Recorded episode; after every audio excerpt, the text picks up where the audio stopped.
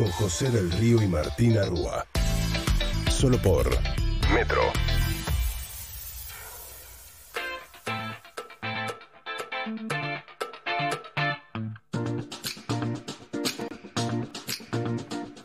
...8.31 de la mañana, 23 grados aquí en la ciudad de Buenos Aires... ...un cielo soleado para empezar a despertar... ...para empezar a vivir este fin de semana juntos...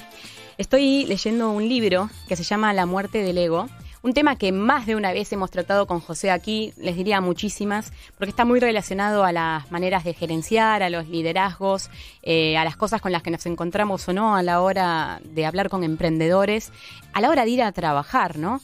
El ego tiene un rol importante y más que muerto, parece que está bastante vivo a la hora de trabajar con jefes o con compañeros. Entonces, ¿cuál es la importancia de, esto a la hora de trabajar?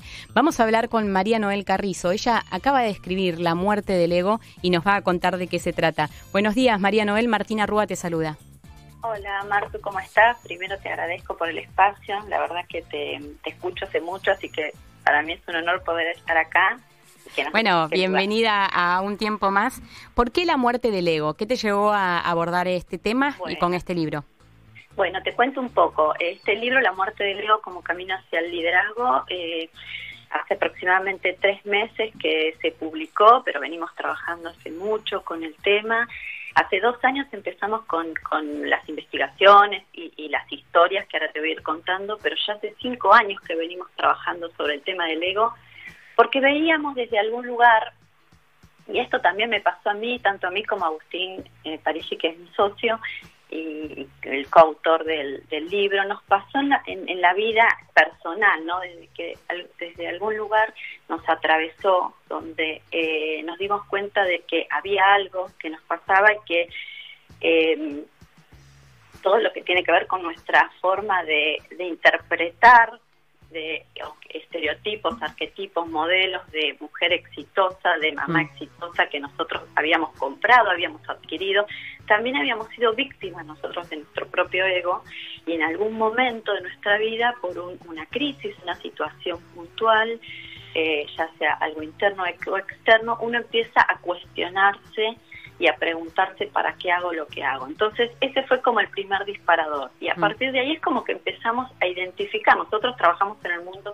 de las organizaciones hace mucho, en equipos de trabajo, de líderes, y empezamos a ver a este fantasma o elemento que intervenía en las decisiones de los managers, ¿no? Y que claramente no se ponía en la mesa del directorio. Entonces dijimos, a ver, empecemos a investigar qué es lo que está pasando. Me gustaría, Martu, primero contarte qué es el ego, porque a veces uno habla mucho del ego y quizás no, no se entiende específicamente qué es. Es un elemento imperceptible, es inconsciente que interfiere en el comportamiento y en el accionar.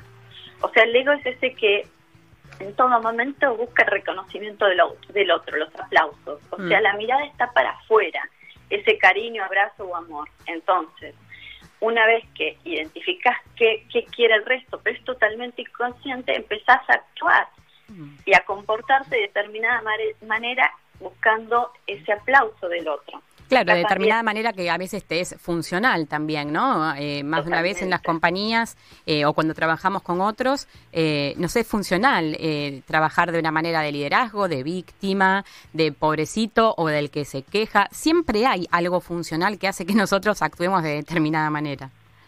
Totalmente, esto que estás diciendo es como que esto, el primer punto es que somos víctimas y es inconsciente y desde este, desde este abordaje planteamos el libro, ¿no? Porque nos pasa absolutamente a todos, hasta que en algún momento de la vida empezás a darte cuenta que eh, esta forma de actuar eh, no te sirve, empezás a tener síntomas, incomodidades, te empezás a replantear.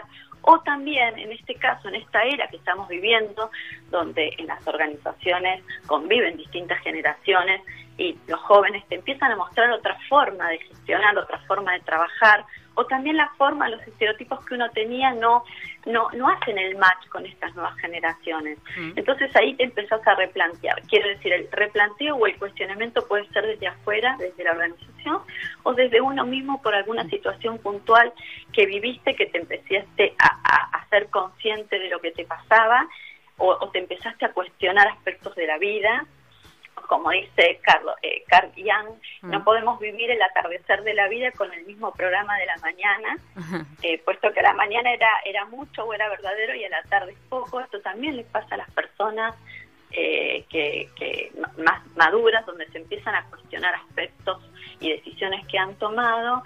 Entonces, a partir de esta investigación, nosotros dijimos, eh, está este fantasma, está este, eh, este elemento imperceptible que es inconsciente, que desde algún lugar acciona el comportamiento de las personas generando costos enormes. Por eso también el capítulo 4 habla de los costos del ego.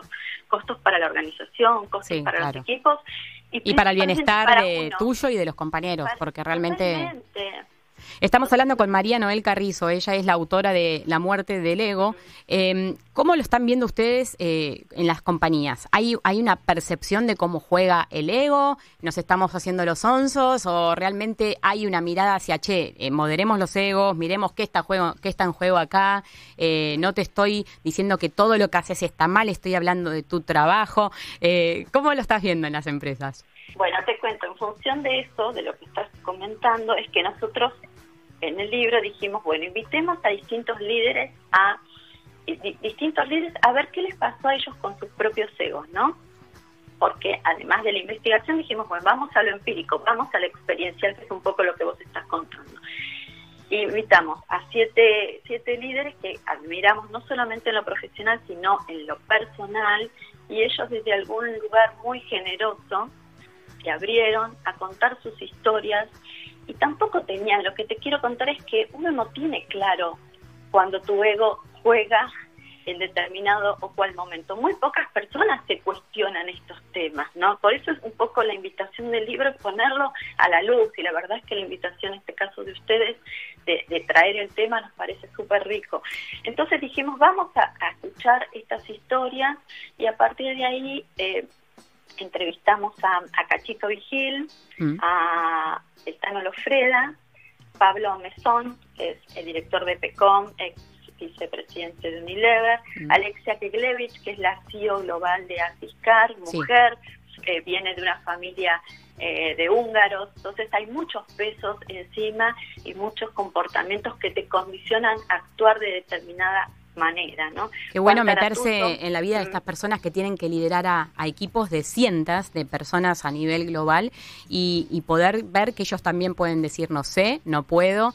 Eh, realmente cuando me, toca entrevistar a líderes eh, que te das cuenta que tienen un liderazgo bueno, son los tipos que dicen no sé, no puedo, soy vulnerable, necesito ayuda, eh, pero hay que recorrer un camino para poder decir eso, ¿no? Totalmente. Bueno, lo que acabas de decir es, es justamente el momento donde nosotros decimos, bueno, empecemos a mirarnos, empecemos a cuestionarnos, empecemos a, mm, animarnos a decir, no sé, puede ser tu, tu propuesta quizás es mejor que la mía, o entre mi propuesta y la tuya sacamos una tercera. El mostrarse vulnerable no es fácil y en las organizaciones eh, todavía eh, se habla de estos temas, se habla de autenticidad, se habla de vulnerabilidad, se habla de la singularidad, pero es difícil hacer el match. Mm. ¿Por qué? Porque está tan arraigado en nosotros y más en personas de nuestra generación, ¿no? De los 30, 40 años, donde eh, de un es como que de construir tu identidad, ¿no? aquello que te dijeron que era lo correcto y hoy no. Entonces, aprender a ser vulnerable, a ser auténtico, tiene que ver mucho con, con que primero el querer, el querer es abrir este camino, el querer. Nosotros decimos el, el, despertar, el Tolle, no sé si lo escuchaste, habla de la iluminación. Mm. Entonces, el primer punto es querer, el segundo es ser súper consciente de lo que nos pasa, de lo que nos pasa en el cuerpo, de esa vocecita que nos habla y nos dice, no, decide determinada frase porque esa va a caer bien, o tenés que actuar de determinada manera porque estás en este contexto corporativo.